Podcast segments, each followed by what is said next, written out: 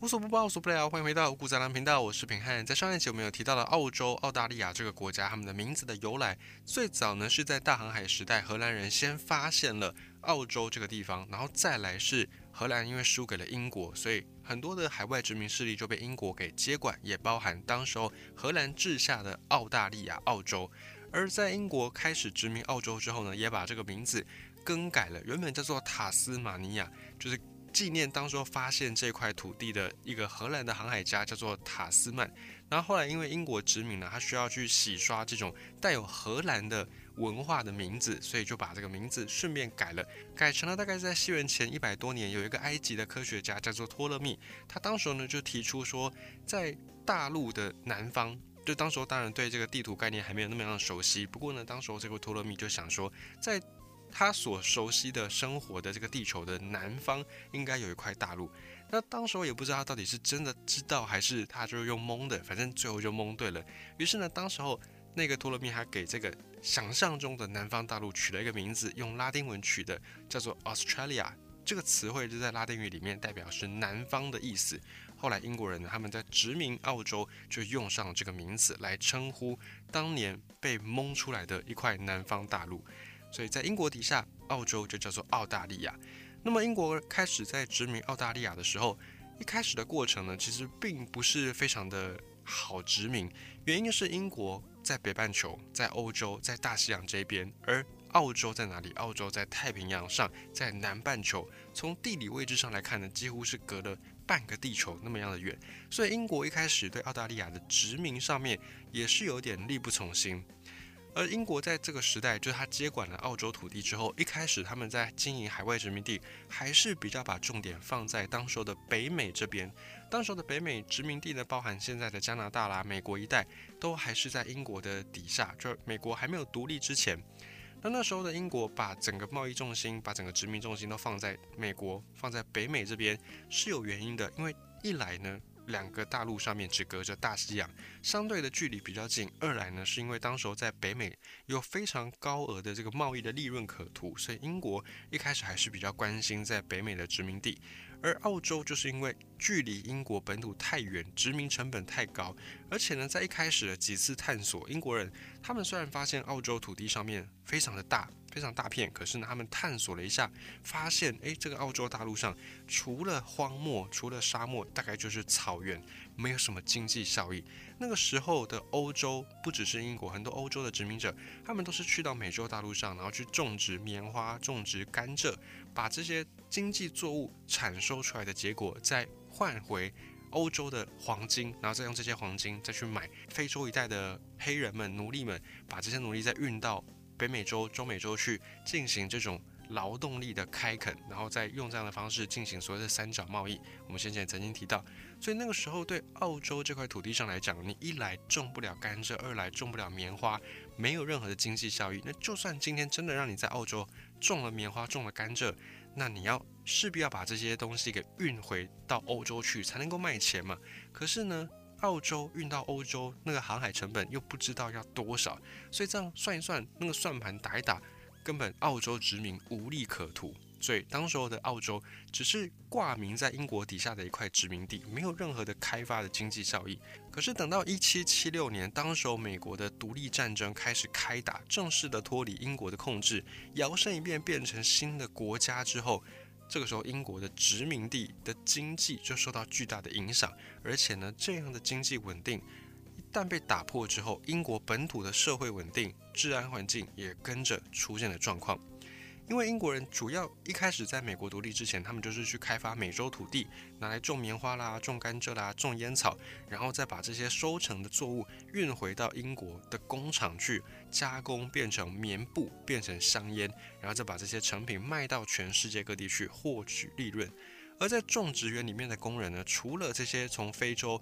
或抢或买来的黑人奴隶之外，还有呢从英国本土，因为治安。会产生出一些罪犯嘛？治安如果不好，会有一些罪犯，还有这些罪犯，他们就会被运到北美洲去，来充当劳力，充当苦力。可是等到美国独立之后呢，英国就失去了他们的最大的一所监狱，也就是北美洲的殖民地。那当时候又碰上了英国的工业革命正在发展的如火如荼，大量的乡村的农村的人全部涌入大城市，所以英国大城市劳动力过剩，失业率不断的往上。衍生出一连串的社会问题、治安问题，像是伦敦啦、伯明翰呐这些大城市，在那个时候简直就是犯罪之都。失业的人没有办法活下去怎么办？只能够偷抢拐骗。所以在英国大城市，在十八世纪那个时候，犯罪率一直居高不下，英国的监狱基本上都一直是客满状态。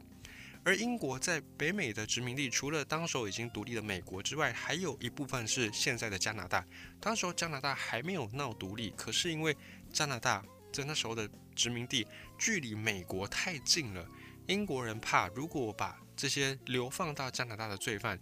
都继续的放在那边的话，也许加拿大也会像美国一样，就想要来反抗英国的统治，来闹独立。所以到最后呢，英国就比较收敛一点，开始停止。往北美流放犯人，以及呢，同一时间，法国作为一个新兴的世界强权，他们也有点在挑战英国的味道，甚至呢，法国有点在英国的后院放火，就是英国在北美殖民地这边，因为有一些政治上面的事件呢，像是这个波士顿。倒茶叶的事件就引发了和美国独立等等一系列的这个事情，而法国呢，作为英国最主要的竞争者，他们也有点在联合次要敌人打击主要敌人，所以他们就去联合北美洲这边想要反抗英国的一些独立势力，然后去对抗英国的殖民统治。在这个法国的推波助澜之下，英国呢就更不敢把犯人流放到在当时还没有独立的加拿大土地上面。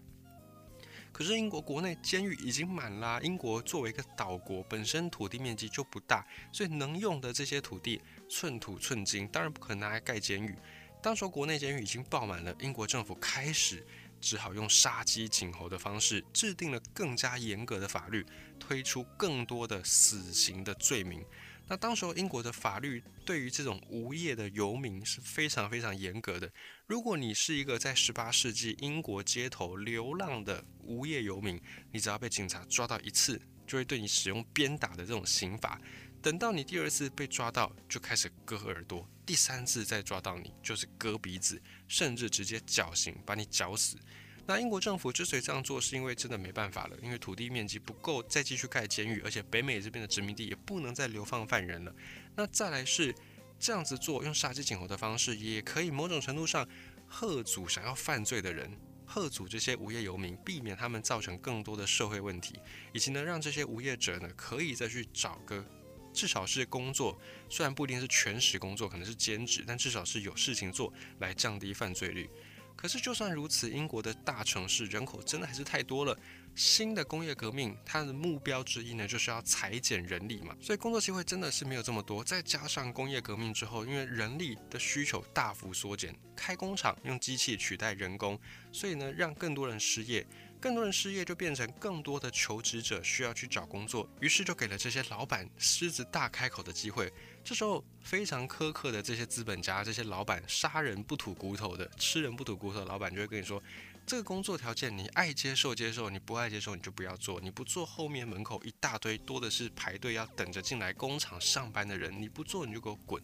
所以这个时候呢，就更加加重了整个就业市场的不平衡。就业市场的失衡的问题，所以就连在正常上班的普通的工人，他们拿到的工资也越来越没有办法过生活，到最后只能够锒铛入狱，纷纷走上犯罪道路。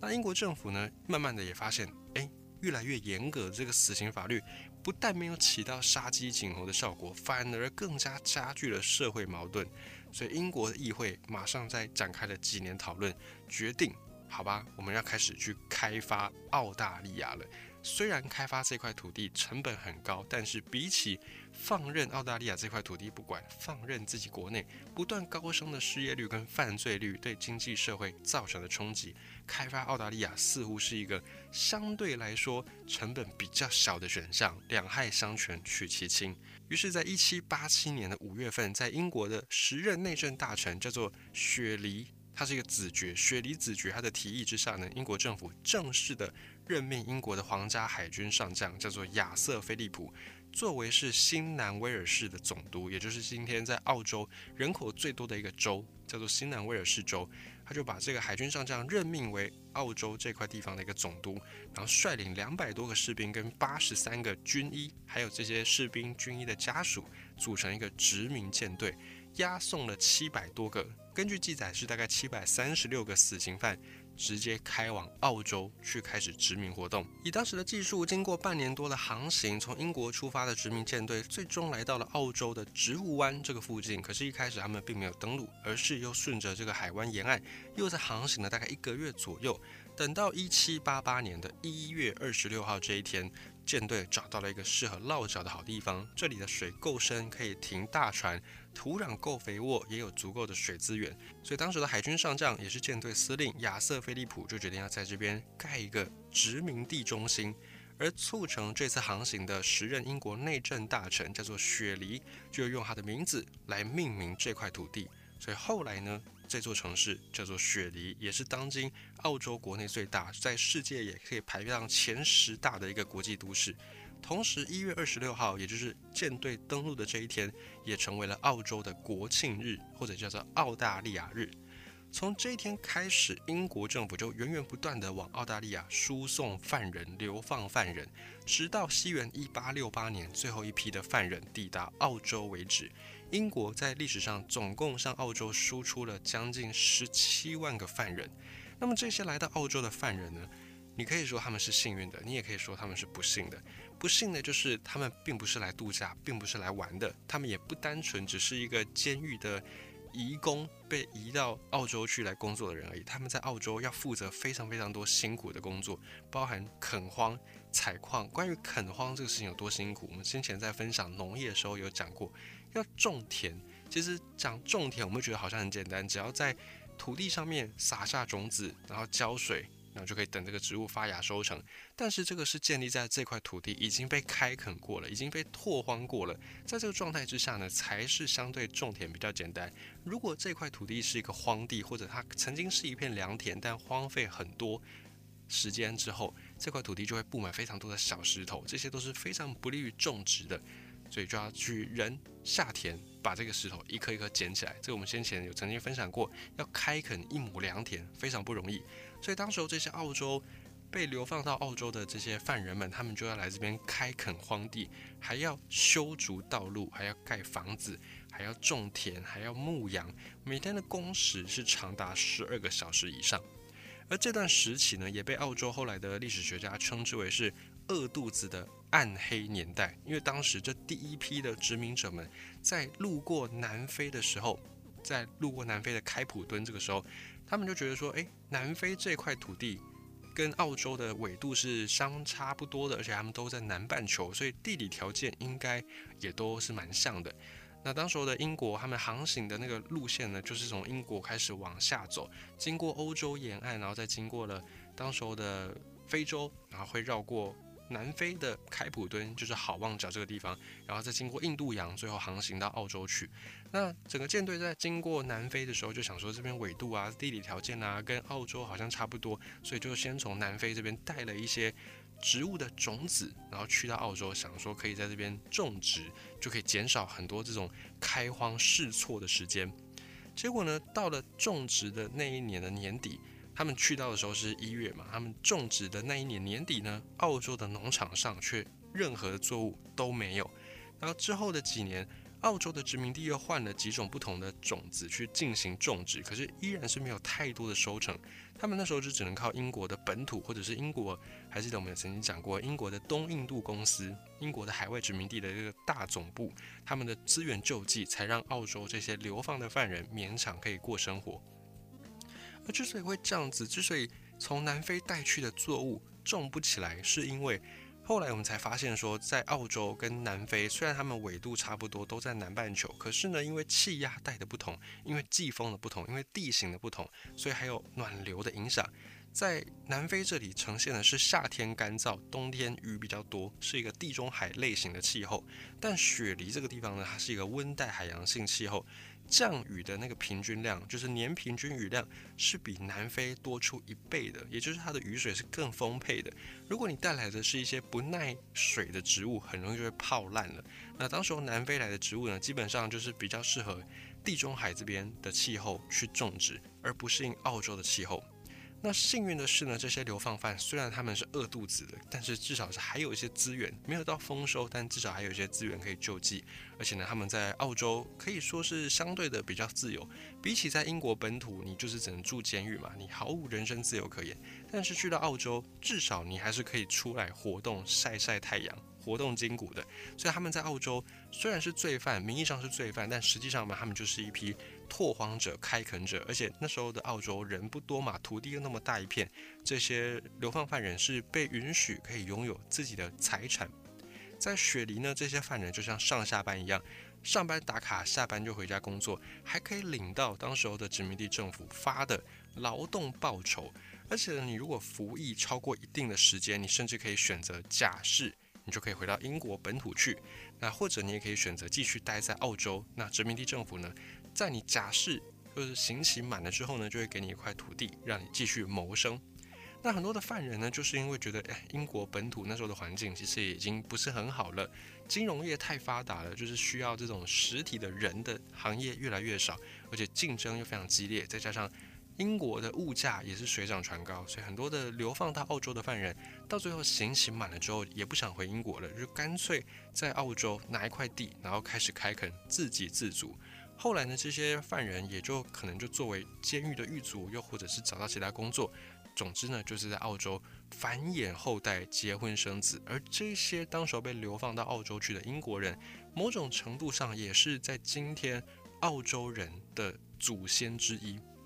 所以呢，才会有我们在讲说澳大利亚是一个由犯人组成的国家的这个说法。可是呢，这个说法其实并不完全正确，因为在这段时间，就是在英国开始流放犯人到澳洲去的这段时间，这一百多年的时间当中，英国也有很多他是自由人，就他是平民，他没有任何的罪犯的这种刑责，他们也选择去到澳洲定居。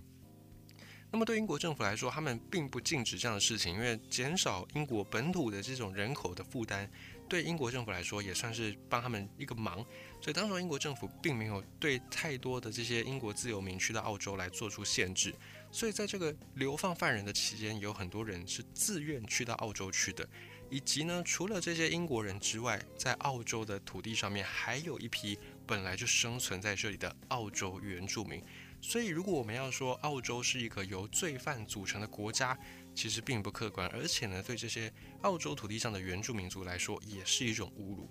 那至于在澳洲的土地上这些原住民们，他们的过往又是怎么样，以及他们现在还在澳洲吗？关于这段澳洲原住民族的历史，下一集五谷杂粮继续跟你分享。如果你喜欢今天的分享的话呢，也欢迎你按赞、订阅、追踪五谷杂粮的频道。你就可以在最新集数上架的时候得到第一手的消息通知，然后你再安排你适合的时间来做收听。你也可以把这个频道分享给你的亲朋好友，我们一起从各式各样的这些冷知识来更加接近、更加探究这个世界运作的本质。当然，也欢迎你可以使用各种的管道，包含你所熟悉的，可能用信用卡啦、用金融卡啦，或者用 Line Pay 啦，用各式的管道。如果你想要支持五谷杂粮，你也可以使用小额赞助的功能，不限金额，随喜乐捐，来让五谷杂粮可以走得更长更远。我是平汉，下一集五谷杂粮，我们继续空中见，拜拜。